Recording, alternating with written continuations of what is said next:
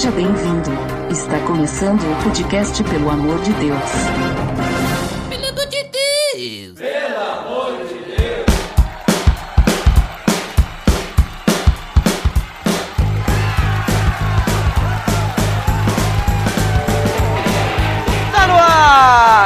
Podcast, pelo amor de Deus! Eu sou Ed The Drummer e Deus é soberano e ponto final, não é, Botega? Isso aí, vamos falar sobre Ruth, um diamante lapidado por Deus. Uau! Diamante! Nossa, Botega ultimamente sempre com suas poesias, seus poemas, seu, seu palavreado rebuscado. Rebuscado, É. fino.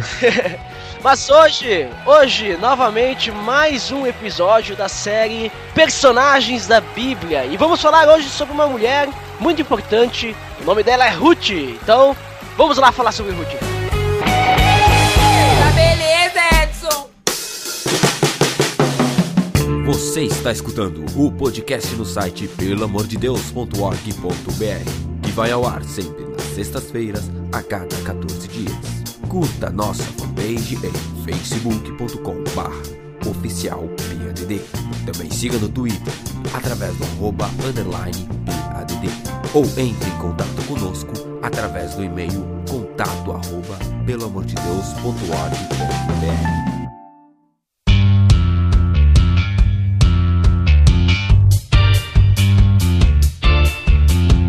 Então, Botega, vamos falar hoje sobre Ruth, ou Rute, Ruth. né?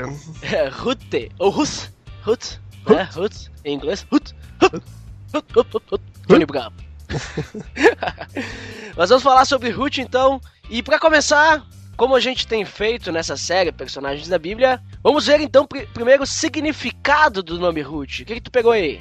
Então, como sempre, né, vamos lá, o significado do nome de Ruth, ela significa amizade. Então, a gente vai ver ali mais pra frente também no livro como isso realmente é significativo. E o interessante é que apenas dois livros das, da Bíblia têm nomes de mulheres, que é Ruth e Esther. né? Olha só. No Novo Testamento, Ruth aparece também. Ela aparece lá na genealogia de Cristo, lá em Mateus. Né? Então a gente vai falar isso também mais pra frente. E o livro foi escrito eh, em memória a uma heroína moabita que foi mencionada 12 vezes nesse livro dela. Né? E ela chegou a Belém como uma estrangeira e foi incluída na linhagem de Cristo. Vale citar que, como ela era moabita, significa que ela era de um povo pagão, né? De um povo pagão e bastante pagão. Isso, temos que. É, não que eles pagavam todas as contas, né? Ai, nossa, Seu que pagão. piada. Ó, que piada ótima.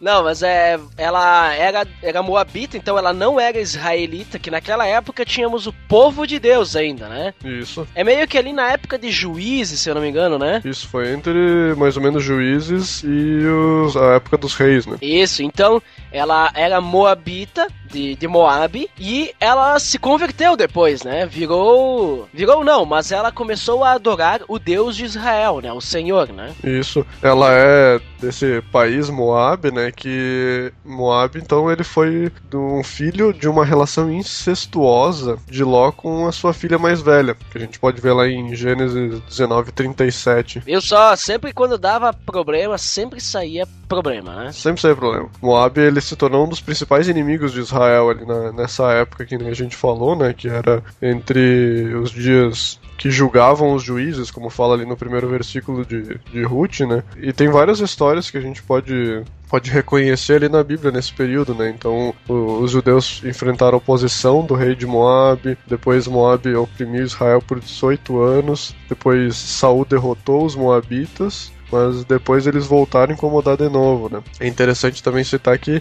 eles que eles adoravam o deus Quemos, que é um deus que exigia sacrifício de crianças. A gente pode ver isso em 2 Reis 3:27 e com por causa da oposição também com Israel, além de adorar um outro deus, foi esse um dos motivos, foram os motivos que Deus amaldiçoou eh, Moab, né? Pois é. Então, falando então sobre Ruth, né? Sim. Ela. Ela, no caso, vivia em Moab. Só que a história de Ruth começa um pouquinho antes, né? Uhum. Ela começa lá com a fome que acaba chegando em Israel, né? Isso. E aí essa fome faz com que o Elimelech, né, o Elimelech, ele era moleque, Ali aquele moleque. É, Elimelec e sua mulher, que era a Noemi, guardem esse nome, Noemi, será um personagem muito importante nessa história. É. Eles saíram de sua casa em Israel e foram para Moab. Ou seja, o que, que eles fizeram? Eles fugiram da fome de Israel, né? Isso também é um ponto importante que vai ser importante depois, né? É, esse, esse período é mais ou menos entre 1370 e 1041 a.C., né? Que era, é um período ali, esse período de Ruth é um tempo que liga então o período dos juízes com os períodos de reis, que nem eu falei, né? Que foi justamente ali entre um- uma fome na terra, que faz esse drama bonito aí para eles irem de Belém, né? Que era esse Belém aí é a mesma cidade onde Cristo nasceu, né? Uhum. Pobrezinho, nasceu em Belém.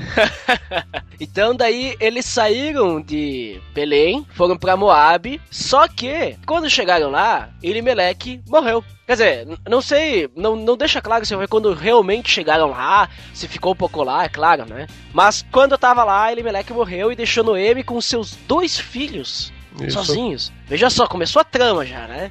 Eles foram, eles foram justamente pra lá por causa da, da escassez, né? Eles sabiam que em Moab eles iam encontrar um- um- uma fartura um pouquinho melhor, né? E mais ou menos a estadia deles lá eh, foi de 10 anos, né? Esse período que eles viveram ali, Que né? Noemi ficou lá, no caso. Isso. É, que Noemi e, no caso, é o período que eles ficaram em Moab foram em torno de 10 anos, né? Então aconteceu a morte e depois ela resolveu voltar, né? Não, é porque Elimelec, né, morreu, né? Mas então... Sabe que Elimelec significa meu Deus é rei. Sim, sim, eu andei dando uma pesquisada também. É bem interessante. E Noemi significa agradável. Tá, e tu pegou também o nome da. é, depois dos filhos. Bom, isso aí fica pra frente, né? Mas. Cada, cada uma das pessoas lá tinha um nome assim que representava o momento que estavam passando, né? Isso. Tinha, tinha um filho lá que teve o nome eh, significar cólera, um negócio assim, né? É, o tem, loucura. tem o- os dois filhos, então que morreram, é bem interessante, porque um era Malon e o outro era Quilion. E um, o Malon significava doente e o É, Quili- isso aí. ó. Quilion significava definhando. Nossa, é, o, cara, Ótimo. o cara nasceu pra morrer, né? Sim, né? Eu tenho o filho doente e o filho definhando. A gente tá com fome. Mas, Não, enfim. mas. Aí, então. Quando Limelec morreu, né? ah, os dois filhos ali logo acabaram casando com duas moças moabitas. Veja só, já começou a unir dois povos, né? Isso, a órfã, povos. a órfã, né? Não, a órfã, órfã, que significa obstinada. destinada. E Ruth, que é a bela companheira, amizade, né? Amizade. É, só que depois eles morreram também, os dois filhos. Isso. E Noemi ficou sozinha com as duas noras, né? É, e aí é interessante que aí depois dessa morte, então Noemi ah, ouve falar que o tempo É Noemi escasse- ou Noemi? Ah, eu tô, eu tô lendo Noemi, quer dizer, Noemi. Eu não sei, eu falei Noemi ou Noemi antes? Falou Noemi agora. Tá, mas é Noemi ou é Noemi? Ah. Pera É aí. que, é Noemi, ela parece mais um. Vou pesquisar no Google, peraí. Parece mais brasileiro, assim, né? E como é nome estrangeiro, então parece que fica mais bonito falar Noemi. Aqui. Noemi. Olha. Então, Noemi ouviu falar que lá em Belém, na terra dela, a escassez tinha acabado, né? E aí, nesse momento, então, ela mandou as duas noras picar a mula, né? Taca de pau nessas duas noras aí e diz, ó, volta lá pros teus pais. Até ela fala pro, pros teus deuses, né? né? Porque ela tinha, depois de tudo isso que tinha passado, ela se sentiu muito amargurada, né? Ela achou que Deus iria afligi-la ela a- com esses dias amargos até o final da vida dela. É, mas vale, vale citar que, digamos assim, isso aconteceu justamente porque eles fugiram, né? Então, digamos assim, Deus ele tava atingindo e ela reconheceu isso porque eles resolveram fugir. Eles saíram da sua terra para uma terra estrangeira para fugir da fome que estava atingindo todos os habitantes de Israel. Uhum. Então eu vejo assim, ela fugiu, Deus afligiu ela, né? Ela ficou preocupada porque até o fim da minha vida se afligir. Mas eu tenho certeza que ela sabia que ela tinha feito isso e agora ela. por- Porque, digo assim, se fosse só, ah, morreu agora minha família, ah, eu vou fazer o quê? Eu não vou mais achar. Tu, tu não coloca a culpa em Deus. Agora ela, ela sabia que ela tinha errado, pá. Agora, ah, então Deus tá fazendo isso porque a gente fugiu. Então ele vai me até o fim da minha vida eu vou sofrer agora. Ser Ah, não, afligido. não- que nem tu falou, né? E ela, e ela diz isso, né? Ela diz no livro de Ruth, ela fala, até o fim da minha vida você, né? Que nem tu falou aí. Afligida por esse mal. E ela tinha cerca de 50 anos, né? Lembrando aí, pra, pra ter uma situada. Claro, ela era, ela era uma coroa. Mas é interessante também ver ali que quando Noemi. O, é, Noemi, né? Noemi ela tenta. Não, é assim, ó. Noemi. Noemi. Quando Noemi resolve voltar pra Belém, ela ainda tinha amigas, né? Como a gente pode ver no versículo 19 do primeiro capítulo. Ela também tinha família, no, no segundo capítulo, versículo 1, ele fala isso. E ela também tinha terras lá, que no capítulo 4, versículo 3, também comenta isso, né? Porque é aquela questão do resgatador que a gente vai ver depois. Sim, sim. E aí, então, eh, ela manda as noras delas três vezes pra casa, né? Na primeira ela só diz, ó, volta lá com teus pais. Depois ela diz daí então que os dias delas iam ser amargos, que ela não ia querer que as noras ficassem com ela, porque ela não ia conseguir fazer filhos e tal, pra elas casarem de novo. E se ela, se mesmo que ela fizer um filho, eh, elas iam estar muito velhas pra dar um, um filho novo, né? Então ela disse, volta lá e tem uma vida boa aí longe de mim, né? Aí então foi que a órfã ou não, a órfã, a órfã resolveu. Não, não tem, é é órfã mesmo, não tem acento. Ela resolveu ir embora, mas Ruth perseverou lá nas três vezes que a Noemi mandou embora. E é interessante ver também que Ruth, ela bendisse ao Senhor, né? Mostra a Sim, é- é- ali é o momento que ela se converte, digamos assim, né? Isso. Ela, na última vez ali, Noemi fala pra ela voltar pro Deus dela e pra terra dela. E ela fala que eh, ela adora o Senhor, lá no versículo 16 e 17 do primeiro capítulo, né? Então mostra que mesmo. Isso, deixa, deixa que eu leio, deixa que eu leio. Ele diz assim, ó, então Noemi, de- versículo 15, né? Então Noemi a aconselhou: Veja, sua concunhada está voltando para o seu povo e para o seu Deus. Volte com ela. Ruth, porém, respondeu: Não insistas comigo que te deixa e não mais acompanhe. Aonde fores, irei. Aonde ficares, ficarei. O teu povo será o meu povo e o teu Deus será o meu Deus. Onde morreres, morrerei. E ali serei sepultado. Que o Senhor me castigue com todo rigor, se outra coisa que não a morte me separar de ti. Nossa, que que declaração de amor, hein? Isso pra um israelita ali é um, tipo, um sentimento de realmente de acolhimento ali, da pessoa realmente querer estar com ela. E mostra realmente que ela se converteu e que ela não queria voltar pro Deus dela, né? Quando, quando eu casar com a Geisa, eu vou vou falar isso aí nos votos. Onde morreres, morrerei. E ali É. serei sepultado. que o Senhor me castigue com todo rigor, que outra coisa não a- que não a morte me separar Olha só, ti. essa é um bom voto, hein? Olha só, né? Fica a dica aí. Nossa, me castigue, né? Nossa. Ai, ai. Estamos, já estamos com Jesus, né? Estamos diferentes. Então, beleza. Mas é interessante, eu vejo ali como uma conversão dela. Ela realmente está dizendo: olha, o teu Deus vai ser o meu Deus agora também. Isso. Então eu vou adorar o teu Deus, o Senhor, né?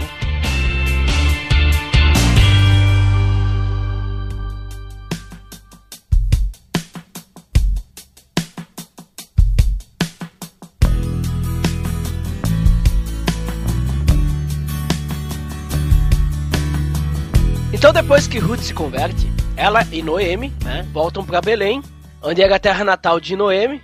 E lá, que nem tu comentou, Noemi ainda tinha família, né? A família de Elimelech, né? É. Ainda, ainda tinham pessoas lá, e aí tem a questão. Acho que a gente podia já comentar por cima, ah, porque vai ser importante depois, né? Sim. Tinha a questão do resgatar, né? Isso era uma, era uma tradição, era a lei de Moisés, tá lá em Levítico 25, do 47 e 49, que dizia que quando alguém morria, ah, quando o homem morria, o familiar mais próximo deveria cuidar da esposa. Não só isso, mas assim, quando al- alguém da família estivesse passando por necessidade, Isso. estivesse muito pobre, algum familiar poderia resgatar essa pessoa, né? Isso, podia.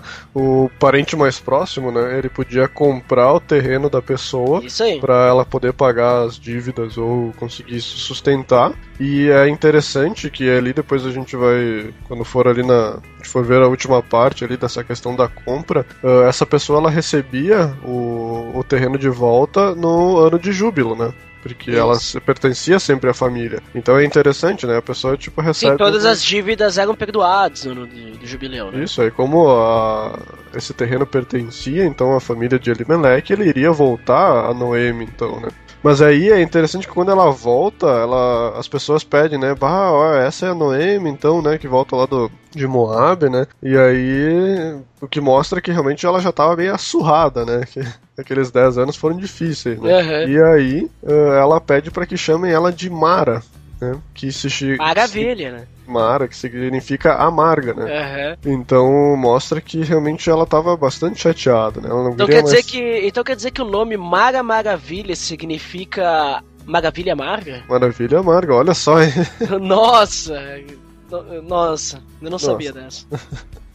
Acho que ela não foi feliz quando ela usou esse nome. Mara Maravilha. Mas continue, continue. Mas então aí ela chega lá e aí ela eh, realmente tem que buscar o sustento, né? Que ela tá sozinha, viúva. Então ela começa a pensar, bah, eu tenho aqui os parentes do meu ex-marido, meu falecido marido, né? Então a gente vai ter que ir atrás deles aí pra tentar resgatar, né? E aí ela pensa em Boaz, né? Que é um... um Boaz era da família de Elimelech. cara da família. E Boaz significa nele a força. Olha só, um cara, hein? Ele, ele não era casado e ele tinha cerca de 45, 55 anos, então era mais ou menos ali da faixa de Noemi. Uhum. E aí, então, ele- eles com essa ideia de que eles precisavam se sustentar, então a Ruth então toma a frente e diz que vai colher um pouco de, de alguma coisa aí pra para elas poderem se sustentar, poderem ter alguma, alguma comida, né? E ela vai colher nas terras de Boaz. É interessante notar o cuidado providencial que Deus faz nesse momento, né? Uhum. Que é que fala ali casualmente entrou na plantação de Boaz. Então, a gente pode ver mais pra frente que que Noemi não tinha falado de Boaz para Ruth. Então, Uhum. digamos que ela não conhecia essa pessoa, não sabia onde que eram as terras nem nada. Então, casualmente entrou na plantação de Boaz, mostra como ah, Deus é soberano e encaminhou as coisas realmente para esse plano aí. Foi o que eu falei no início, né? Deus é soberano. Deus é soberano. Igual te falei. E aí é interessante também notar ah, a lei mosaica que ordenava que não colhessem os cantos e nem recolhessem as espigas que caíam, né? que era destinado às pessoas necessitadas. Então isso a gente pode ver ali em Levítico 19 e 23 aí que tem essas leis aí. Então Ruth se aproveita desse porque ela realmente era uma necessitada e ela foi lá colher justamente as espigas que estavam ao redor do terreno e as que caíam lá das pessoas, né? E aí depois quando Boaz ah, chega tal, ele acaba vendo Ruth lá e pergunta quem que era. E acabam contando a história de Ruth, de Noemi, que Ruth tá ajudando sua sogra. E daí ele ordena a seus servos para que eles deixem cair mais espigas no chão, né? Isso. E é engraçado que a fofoca corre solta lá em Belém. É, né? verdade. E quando o Boaz vai falar com Ruth, né, os caras já sabem, essa aí é a mulher que voltou lá de Moab. Ele também já sabia, ah, não sei o que, Noemi, né? Mas ele agradece a Deus por Ruth, né? E pede que ela seja recompensada pelo que tem feito por Noemi, né? Porque realmente o que Ruth tem feito pela sogra é algo, é algo notável, né? Porque ela não É tinha, algo que a gente não vê por aí, né? ela não tinha essa obrigação de manter Ruth a salvo, digamos, né? Noemi. Isso. Ela não tinha Noemi. obrigação de manter Noemi em boas condições, né? E depois Boaz ali, enquanto conversa com Ruth, ele até faz uma oração, né? Que Deus recompensasse ela por isso que ela tá fazendo. E isso depois vai ter uma resposta lá mais pra frente no final do livro, né? E com isso, naquele dia Ruth colhe cerca de 25 quilos de cevada. Nossa. Que ali é que fala lá, tem o- não sei quantas arrobas, não sei, dependendo da tradução, tem uma palavra diferente. É, sei lá. Não sei quantos, quantos quilos vale cada perfil de usuário no Twitter, né? Por quê? Arroba. Ah, No, God! No, God, please, no! No! No! No! Ai, que fraco. que piada ruim. Não, então, ah, depois, depois disso, depois que isso acontece, Ruth acaba comentando pra Noemi, né, con- conversando, né? Noemi instrui Ruth a fazer uma coisinha, né? Hum, uma coisinha. Isso é, é meio estranho aos nossos olhos hoje em dia, né? É. Mas é interessante que nessa conversa de, de Ruth com, com Noemi, né?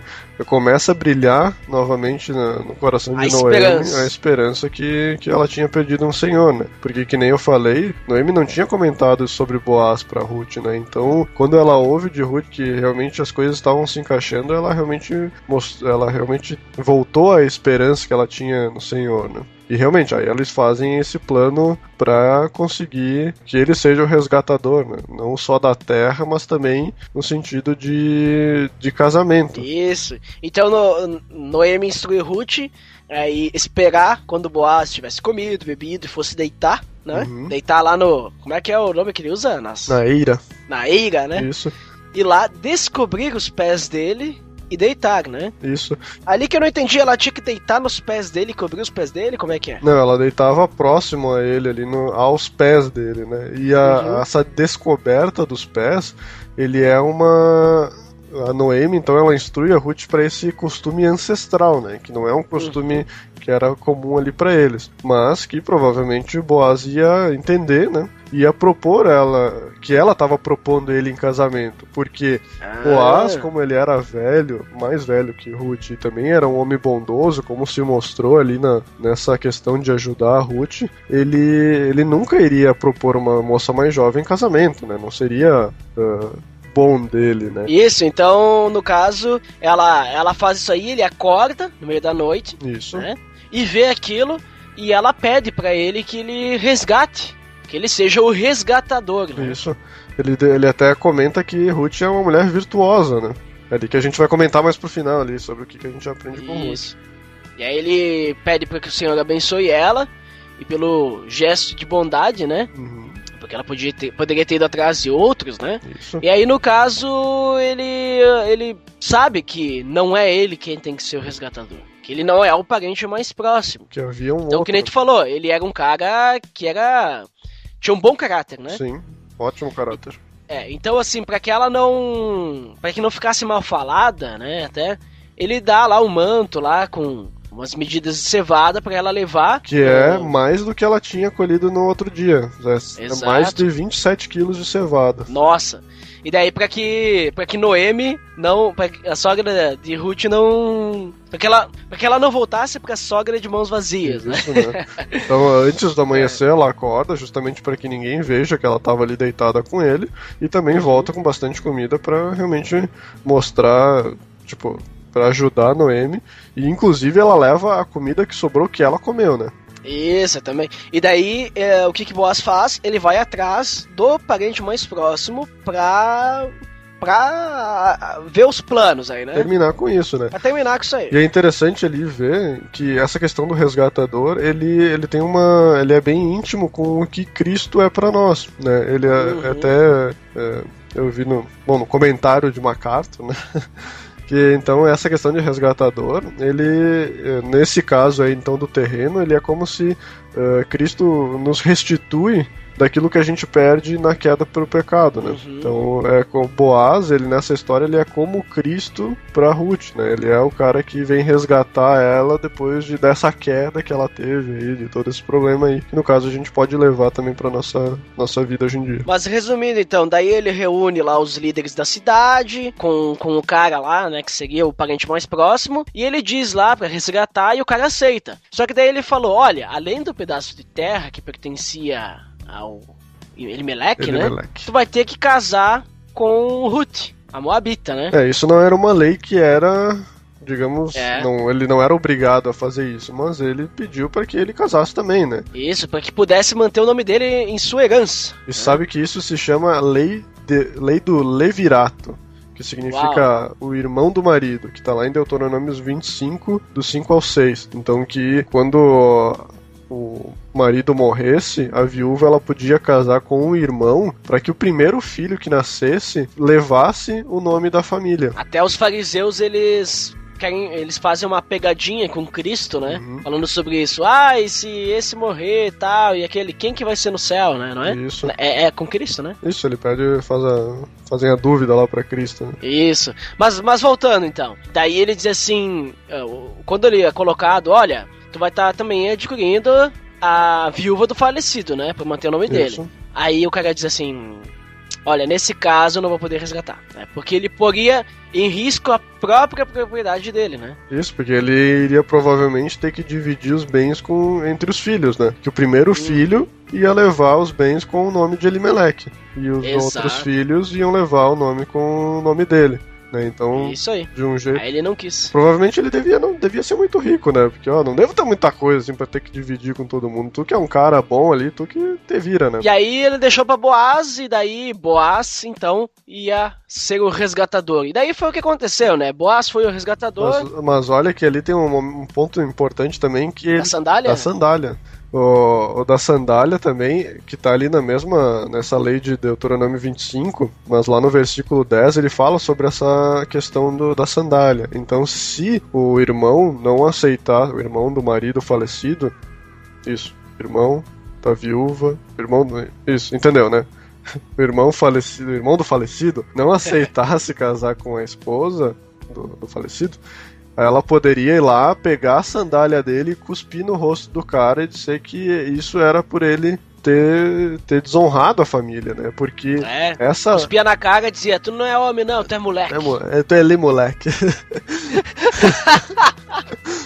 e aí, isso demonstra. é, Essa lei do levirato é justamente para que a viúva não casasse com uma pessoa de uma outra família e os bens fossem divididos em famílias diferentes. Então, que os bens mantivessem dentro da família. Então, por isso que eles se casavam com a mulher viúva, né? E aí, provavelmente, conforme diz lá a lei de Deuteronômio, a lei de esse fulano aí, ele provavelmente foi chamado de família do descalçado, né? Porque era assim que era chamada a pessoa que eh, não queria casar com a viúva. Descalçado. né? Bom, mas depois então, é, Ruth, né? Se Isso. uniu com, com Boaz, os líderes inclusive abençoaram, né, a família, né, quando Boaz tomou a decisão. Aí se casou e eles tiveram um filho, né? Que foi chamado Obed. de Obed, né? Isso. Que significa servo. E isso, e Obed foi pai de Jessé, Isso. que foi pai de Davi. Davi, nada mais nada menos do que o, né, Rei de Israel. rei de Israel, que depois veio a descendência de Cristo, né? Então, essa história aí se deu realmente com os avós de, de Davi. E foi realmente uma novela mexicana, né? Nossa, é uma coisa só. Mas é interessante ali como Deus está sempre presente, né?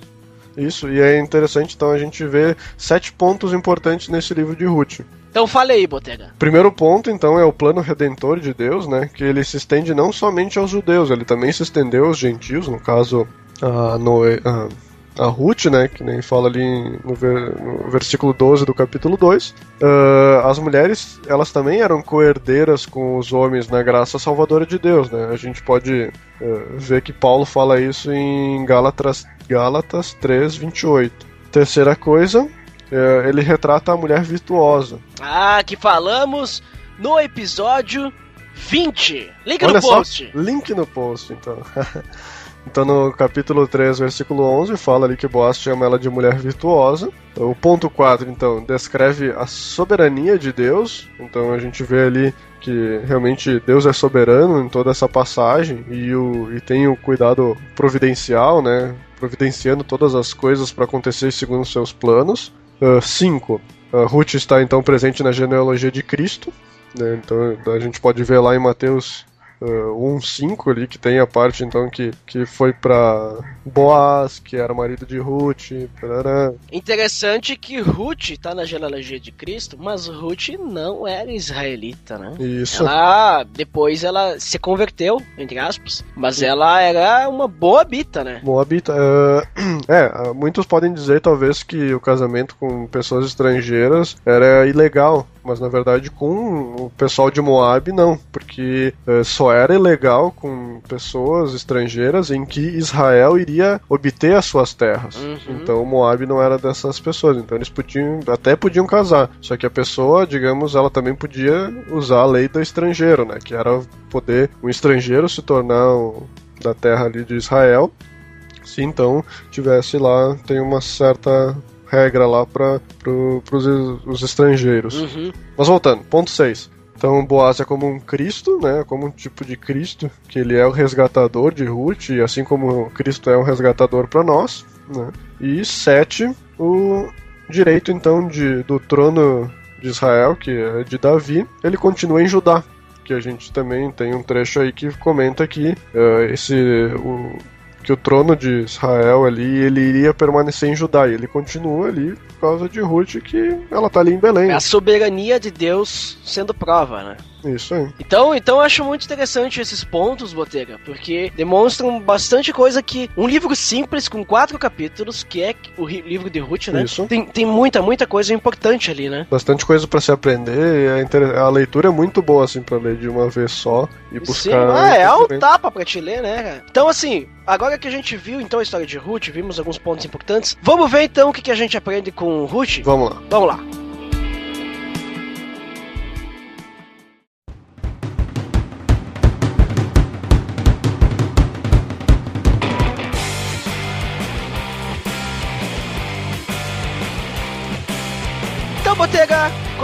Comentei há alguns segundos atrás. segundos atrás. Alguns segundos atrás, antes de vir a vinhetinha, a musiquinha, a troca de música. Uh, vamos ver então o que, que a gente aprende com, com Ruth, né? Com a pessoa Ruth, né? Isso. Com essa mulher virtuosa, né? Como vimos já no episódio sobre mulher virtuosa. O que, que é uma mulher virtuosa? Ruth era uma mulher virtuosa. Então veja como Ruth era uma mulher virtuosa. Siga o, os passos de Ruth para ser uma mulher virtuosa. É até interessante que até ali no, nessa minha bíblia de estudo de MacArthur, ele faz uma ligação que como foi ali na época de Salomão, que foi escrito então essa questão da mulher virtuosa, talvez uh, Salomão tenha ouvido de um rei que que foi testemunha ocular ali de Ruth, uma coisa assim, uma história desse gênero. Então que Salomão poderia ter usado Ruth como base para fazer ali o, o, trecho de mulher virtuosa. Olha só. É bem interessante esse ponto, né? Então começamos já com o que podemos aprender com Ruth com um ponto importante. Como que é uma mulher virtuosa? Vemos que é uma mulher que tem um amor, né? Fidelidade.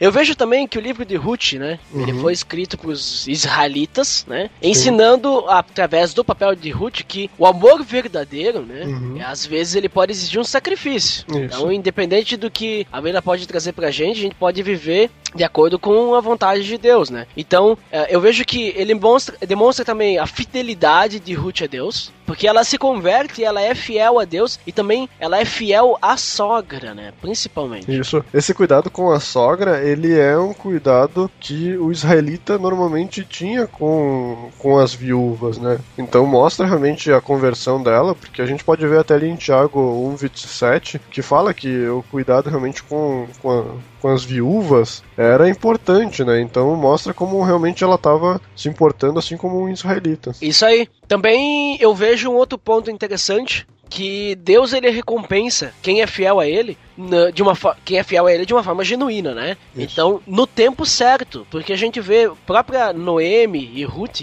elas passaram por uma fase amarga aí, né? Sim. Então, Deus aceita quem se entrega a ele sem preconceito, porque Ruth não era uma israelita. E Deus aceitou ela Uh, sem ter preconceito, né? Porque ela teve uma conversão no coração dela. Ela realmente estava disposta a seguir a Deus pra estar do lado da sogra e adorar a, a Deus, né? Então eu vejo que no tempo certo veio a resposta, veio a esperança, que nem tu falou, uh, até então Noemi estava desmotivada e tal, e quando apareceu aquela oportunidade com Boaz, acendeu uma fagulha de esperança no coração de Noemi, né? Isso. Então, no tempo certo, Deus, ele ele recompensa, vamos, não é teologia da prosperidade aqui, né? mas é assim, Deus ele ele cuida e faz com que a gente passe por diversas situações para que no tempo certo nós conseguimos realmente alcançar aquilo que a gente tem que alcançar, porque a gente tem que passar por aquele caminho, né? A gente tem que passar por aquilo para amadurecermos e outras coisas, né? E também aquilo que eu falei no início, a soberania de Deus, né? Sim. Porque para Deus não existe casualidade. Para Noemi, a Ruth ter ido justamente no campo de Boaz foi uma casualidade. Sim. Ela ter né, Boaz ter sido, nossa, olha só, ah, aquela ali é Ruth, tá, tá com foi uma casualidade, só que pra Deus não. Então eu vejo que Deus ele tinha que cuidar da geração de Cristo, né? E ele usou Ruth pra isso, né? Sim. Então, ele usou Ruth, então não foi uma casualidade que ela apareceu naquele. Eu vejo a soberania de Deus. Alguns podem dizer. Ah, mas então, como assim? E o livre-arbítrio, blá blá blá. Bom, isso aí é conversa para outro podcast. É. Mas eu tenho certeza que quem tomou a decisão de ir lá colher os negócios foi, foi o Ruth. Só que em vez de ter ido no vizinho, foi naquele campo de Boaz, né? Daí, né, isso aí né, não, não foi uma escolha que ela teve, né? Imagina que aquele, naquela época ali, eles chegaram bem na época da colheita, né? Então Isso. eram dois meses que eles ficavam ali e era uma coisa, uma fartura. Eles colhiam de manhã até de noite. Tanto que ele fala ali que Boaz estava. Foi deitar na eira ali, porque provavelmente ele estava cuidando que o pessoal ia terminar a colheita ali, ia fazer o, o- Enfim, tem todo o processo ali depois da colheita de amarrar, de separar o, o fruto do- da folhagem e tal. Tem, Sim, tem sim. todas essas coisas. Então realmente mostra que provavelmente não devia só ter esse terreno, né? Lá deve ser um lugar que tava próspero, né? Tanto que eles voltaram lá por causa da, da diminuição da escassez, né? Então realmente ele podia ter entrado em qualquer terreno. Claro, então em vez da gente pensar que né, foi alguma coisa ruim, temos que pensar, nossa, como foi bom que Deus quis recompensar elas duas, né? Isso. Né, colocando Ruth justamente no campo de Boaz, né? Para que Boaz tivesse conhecimento de Ruth, né? Então, eu vejo esses pontos importantes, assim, principais, que eu vi que a gente pode aprender. A questão da fidelidade, a questão de que a gente tem que ser paciente, que e, e- e ser fiel também a Deus, ser paciente que no tempo certo ele vai recompensar, é, ele vai, ou talvez a gente seja recompensado só no céu, mas a gente tem que ter paciência e ser fiel a Deus. E também que Deus é soberano, que pra Deus tudo tem um motivo. Se a gente, sei lá, bateu o carro, aquilo não foi uma casualidade. Tem um motivo pra gente aprender alguma coisa. É, Deus permitiu aquilo para que aquilo acontecesse, é, para que a gente pudesse aprender com aquilo alguma coisa, né? Isso. Então eu vejo a soberania de Deus em prova aí, mostrando aí, né? O que mais tu vê aí, Boteiro? É, ah, nessa questão que nem tu falou aí, ah, dá pra fazer uma ligação. Então a gente, na nossa vida, a gente pode usar o livro de Ruth assim como o livro de Jó.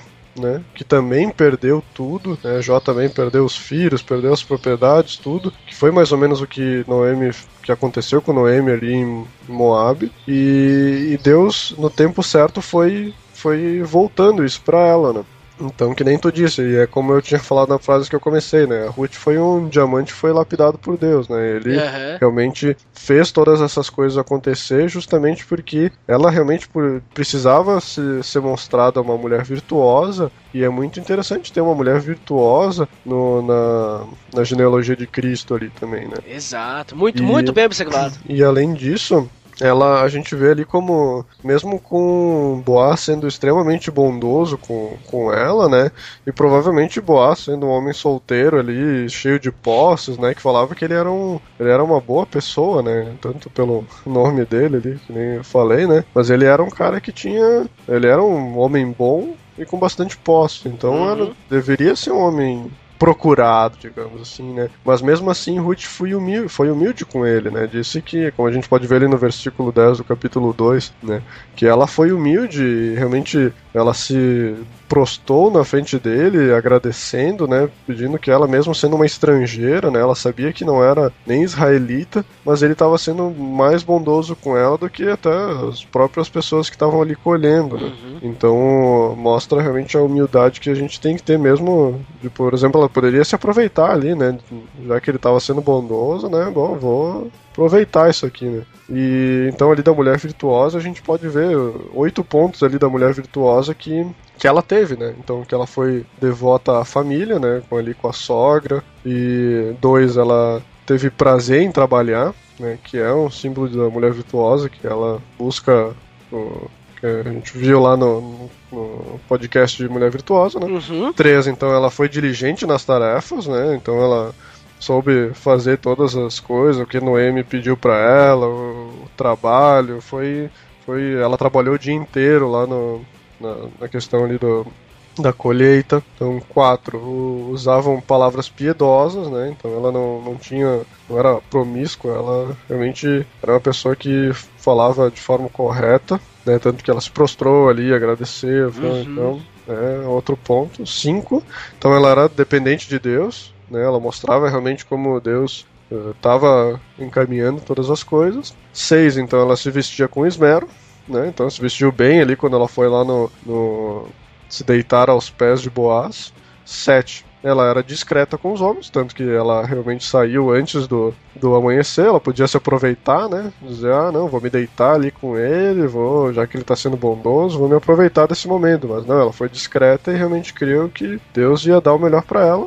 E oito, ela distribuía bênçãos, né? Então, que realmente foi uma bênção ali para Boaz, né? Que ele pôde casar com ela, foi uma bênção para a sogra, que cuidou dela muito bem. Né? Então, são pontos da mulher virtuosa que a gente pode ver ali, pode ver em Provérbios e pode ouvir no podcast também sobre mulher virtuosa. É isso aí, né, cara? Então, muitos pontos importantes que a gente pode ver na vida de Ruth, né? Isso. Que a gente pode aplicar na nossa vida também, né? Uhum. Então, eu vejo que Ruth, que nem eu falei antes, por mais que seja um livro pequenininho, assim, a história dela é uma historinha pequenininha, uma historinha simples, ela é muito rica, né? É bem importante. Isso, Isso na, na, na, época, digamos, digamos, os judeus, eles liam essa essa história junto ali, que era um dos rolos, digamos, que eles, eles liam no, nos templos, lá nos, com os judeus, e é bem na época ali, então, de Pentecostes e tal, nessa época da, da colheita, porque realmente mostra essas coisas, né? Mostra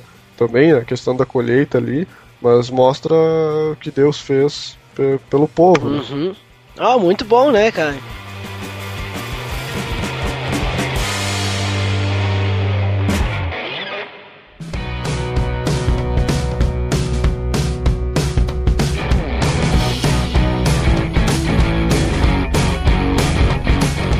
Botega!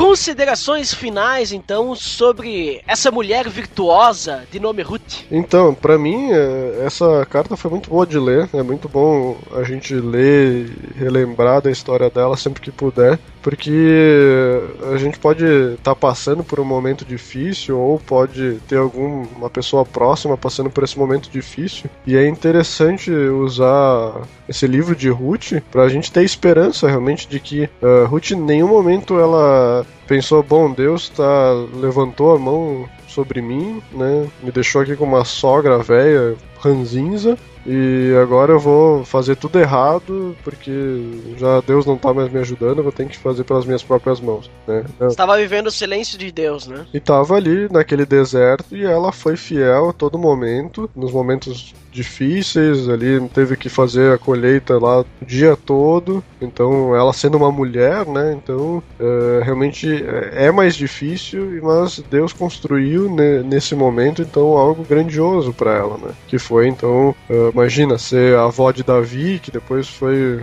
esse rei amado de, de Israel, né, depois filho de Salomão e por fim ainda ser da linhagem de Cristo, né, então Uh, algo que se tu for olhar depois em paralelo, essa, essas mortes dos maridos, do sogro e tal, acabam sendo quase insignificantes com a grandeza que teve a vida dela, né? Então, que às vezes a gente se pega em pontos da nossa vivência ali, em que se a gente for olhar, realmente a gente precisa ter esperança em Cristo, né? Não esperança nas nossas próprias mãos ou no que, que as coisas que estão acontecendo ao nosso redor. É isso aí, cara. Eu vejo também, eu penso da mesma forma que tu, e vejo que Ruth é, é um livro assim, eu tinha lido já um tempo atrás, e aí eu reli de novo pra gente gravar hoje, né? Sim. E vi, nossa, cara, que, que livro bom assim de, de ânimo, né? Isso. de ânimo para saber que tu pega a Noemi ali, é, tava passando ali que nem um deserto e já tava sem esperanças em Deus, sabia que, claro, Noemi não foi culpada, né? Mas sabia que Elimelech tinha saído de Israel no tempo da fome, para fugir da fome, não passar aquela necessidade que Deus queria que o povo passasse, que o povo pudesse aprender alguma coisa, sei lá. E ela sabia que Deus ia castigar ela porque ela tinha eh, feito coisa errada, né? E já tinha, já tava sem esperança em Deus, né? É que nem quando a gente passa por uh, desertos, a gente passa por um silêncio de Deus, a gente não sabe o que, que Deus quer com a minha vida, o que, que está acontecendo na minha vida, o que, que, que Deus quer me mostrar e Deus não responde, não responde. E às vezes a resposta na, na nossa frente, Deus só quer que a gente pare um pouquinho de pensar em nós mesmos e comece a pensar mais em Cristo, né? E a gente vê também depois que Deus estava já cuidando de tudo desde o início. Deus, desde o início, ele já estava cuidando de tudo para que Noemi tivesse ali um, uma garantia de uma vida, né? Não viver na miséria, né? Então, e Deus já estava cuidando, Deus cuidou para que Ruth fosse realmente uma mulher virtuosa, uh, Ruth fosse fiel a ela, fiel a Deus também, uh, que Boaz fosse um homem bom, um homem íntegro, né, um bom caráter. Sim. Então, Deus estava cuidando desde o início já, só que Noemi não tinha percebido isso. Noemi estava pensando: ah, eu errei, eu sou pecadora, eu sou a pior pessoa do mundo, Deus nunca vai mais me olhar na minha, na minha cara, porque Deus me abandonou e agora Deus, eu tô pagando pelos meus pecados, né? Então foi bem, foi bem isso que aconteceu, né, com elas. Isso. Então eu vejo que isso é uma coisa que a gente pode aprender e é algo que a gente pode levar para nossa vida, né? A gente pode ter esse entendimento, esse ensinamento, né? que a gente possa estar lembrando de Ruth nos momentos difíceis, que Ruth foi fiel, soube esperar, né? Sobre aguardar o momento certo e, e Deus direcionou. Ela, simp, simp, ela simplesmente seguiu o que a sogra pediu e tudo funcionou. Então que a gente possa seguir aquilo que Deus nos mostra, prestar atenção no que Ele está falando, que Ele sabe o que faz, né? Então aí. eu concluo dessa forma também. E por hoje é só, né?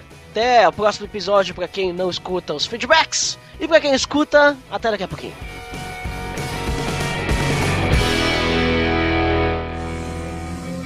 Atenção! Você está entrando na área de feedbacks. Fique ligado.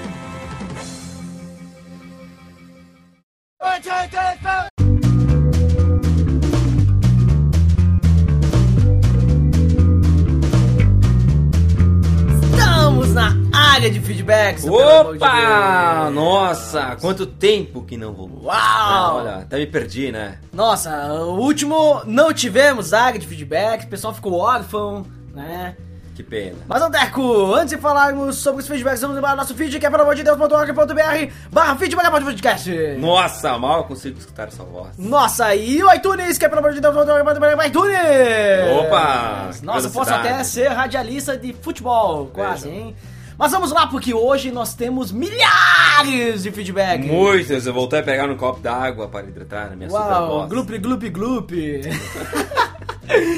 Vamos lá primeiro aos feedbacks do episódio 30 e Sete. Halloween. Halloween. Fantástico episódio sobre Halloween que tivemos participação de Alexandre Melhoranza. Quem foi o primeiro a comentar no episódio sobre Halloween? Sempre ele, né? O Denis Cruz. Denis Cruz, fantástico, É, grande escreveu- parceiro nosso. Escreveu o seguinte: bacana o post. O Melhoranza sempre com muito conteúdo e a equipe toda mandando muito bem. Sobre o tema, uma festinha bacana, americanizada e que é uma oportunidade legal para molecada se divertir. O resto, tipo capeta, cão, bruxa, fica pra galera mais radical. Episódio com muita qualidade. Parabéns! Fantástico! Esse é o Denis Beleza. Cruz, sempre presente, né? Dando muitas dicas. Vamos ao próximo, que Opa! hoje é velocidade, hein? Hoje é Nossa. velocidade que temos milhares de feedbacks e vamos ler 100% dos feedbacks, como sempre. né?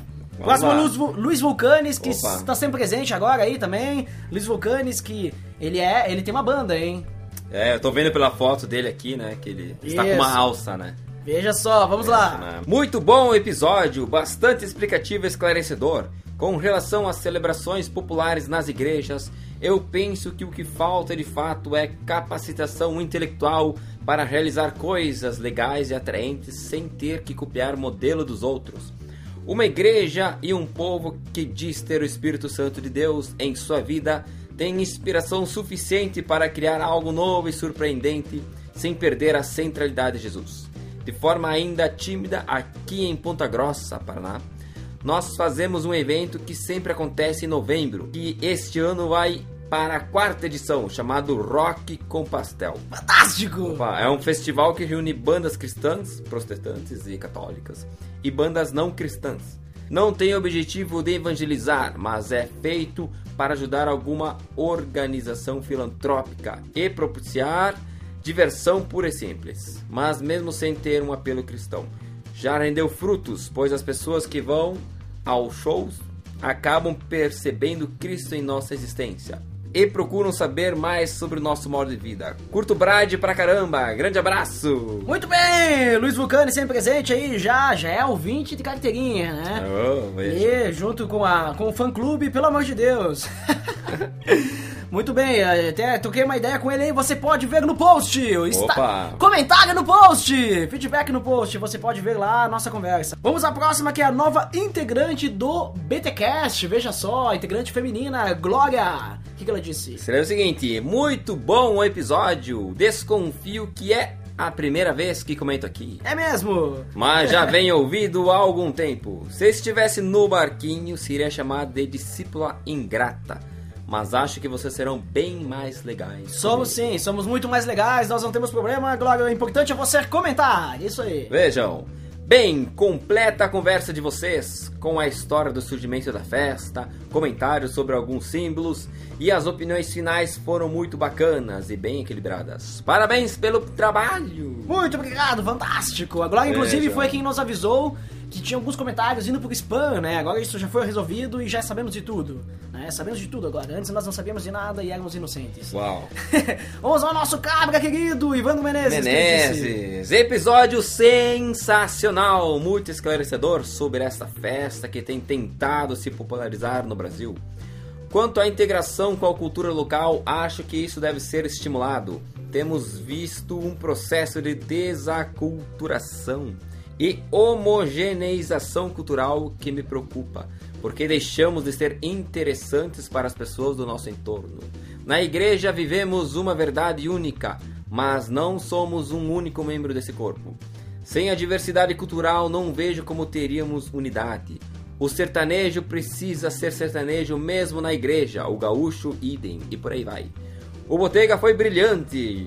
O milho nem precisa falar. Um abraço! E Ed The Drummer ficou de escanteio! Eita! Ed The Drummer não fez nada, muito bem, não, tô brincando. Ivandro Menezes, muita gente boa aí. Vamos ao próximo, porque hoje temos que Uh. ler milhares de feedbacks. É o Gabriel Martins. Fala povo, ouvindo aqui o comentário do Botega, onde ele disse: Não sei até onde isso é válido. Aos 35 minutos e 47 segundos de se aproveitar uma festa pagã para o evangelismo. Não sei se isso é estipular um limite, mas a festa mais cultural e pagã que o Brasil tem é o carnaval, no qual o próprio nome já diz tudo, festa da carne. E mesmo assim, a igreja consegue se moldar para exercer o projeto evangelístico em frente aos sambódromos, como eu já vi diversas vezes. Isso entra muito no que o Milho disse sobre manter Deus acima de tudo.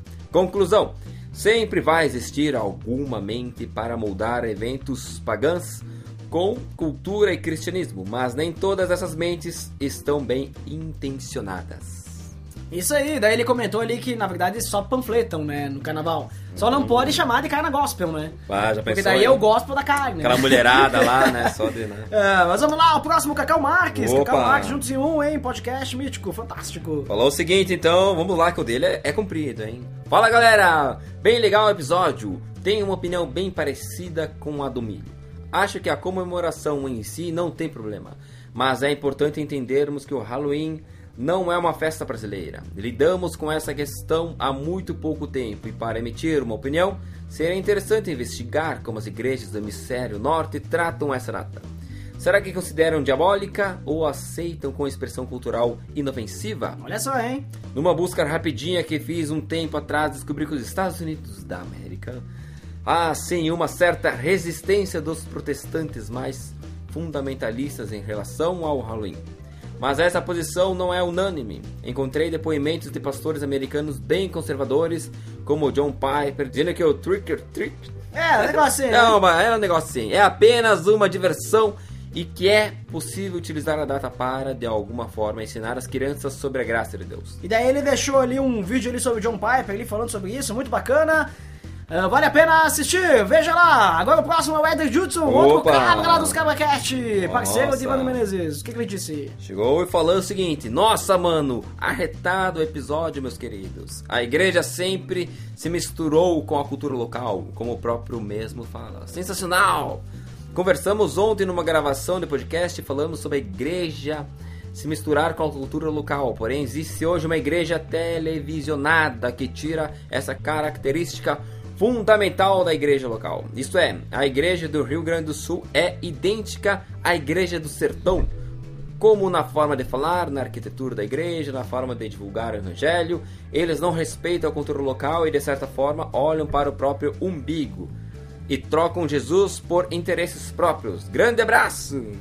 Muito bom, muito bons feedbacks. Muitos feedbacks, veja só, feedbacks relevantes de- do episódio sobre Halloween. Mas agora então vamos falar sobre o episódio de célula, que a gente fez uma célula Nossa, no podcast. Né? Você, você, é- você aí, ouvinte, né? Nosso amiguinho, você participou do nosso célula, você gostou? Gostou de participar do nosso célula? Como foi a sua experiência, né? Você pode comentar também nesse episódio, né? Pagar, né? Tivemos alguns feedbacks falando sobre o episódio de célula. Vamos ver quem foi Então vamos começar com o Luiz Vulcanes. Luiz Vulcanes, Veja. novamente. Acabamos de Ó, falar veja. Luiz Vulcanes e ele está É, aqui. Como um vulcão em erupção, né? Voltou. Nossa, né? Luiz Veja. Vulcanes está sempre presente. E esse, esse é fiel, hein? Então eu falo o seguinte, cara, pirei nesse episódio. Me fez pensar muito e decidi montar um célula com minha esposa e uns casais de amigos. Olha que bacana, hein? Inclusive, ao terminar o episódio, liguei para minha esposa e falei para ela que precisamos nos preocupar mais com as coisas do alto. A terminar a chamada, uma pessoa que estava num carro próximo a mim me chamou e disse: Você está certíssimo. Temos que pensar mais nas coisas de Deus, de cima. Grande abraço! Percebam, pelo amor de Deus, edificando as vidas, né? Veja. Esse, esse feedback é o feedback que paga o salário do podcaster, né? Veja só.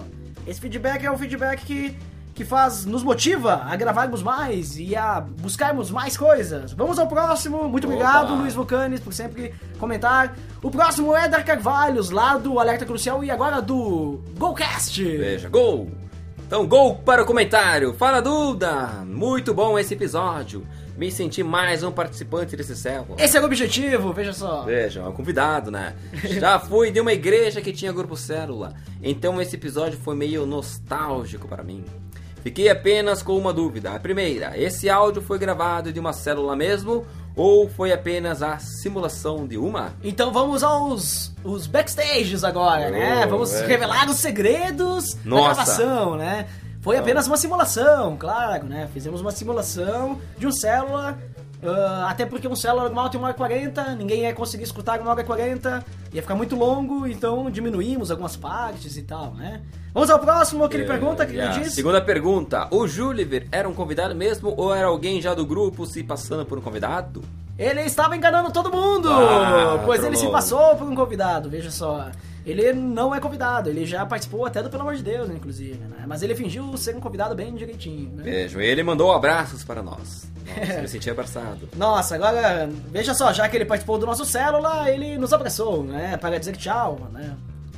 Então é isso, pessoal. Tivemos muitos feedbacks Uh, relevantes, veja só. Muitos feedbacks bacanas, falando sobre esses dois episódios antigos. E agora, você pode deixar agora o seu feedback nesse episódio também, que falamos sobre Ruth, né? Então faça a sua parte, faça suas perguntas, deixe suas dúvidas, deixe suas considerações, o que você não gostou, o que você gostou. Deixe nos feedbacks. Nós temos uma indicação, aquela que o senhor irá falar. Veja. É uma indicação de um podcast novo, veja só. Opa. Podcast no seu primeiro episódio é o Arrocha Cast. Opa, Rocha Cast é que nem o estilo de música rocha. Não, acho que eles quiseram fazer, né, um... É mais ou menos que nem nós que fizemos, né, um trocadilho ali. Ah, velho, Daí né? é a rocha, né, que a rocha, né, sacou de Pedro e tal. A rocha, que a Bíblia fala da rocha e tal. Então ali, ó, eles fizeram o episódio número 1, um, evangelização através de relacionamentos, link no post! Opa! Fantástico! Então, escute lá o Arrocha Cast, dê uma força, estão começando agora. E por hoje é só, né, Dandeco? Por hoje é só, né? Cansei minha super voz, vou deixar para os próximos comentários. né? Então vamos lá, até o próximo episódio! Tchau!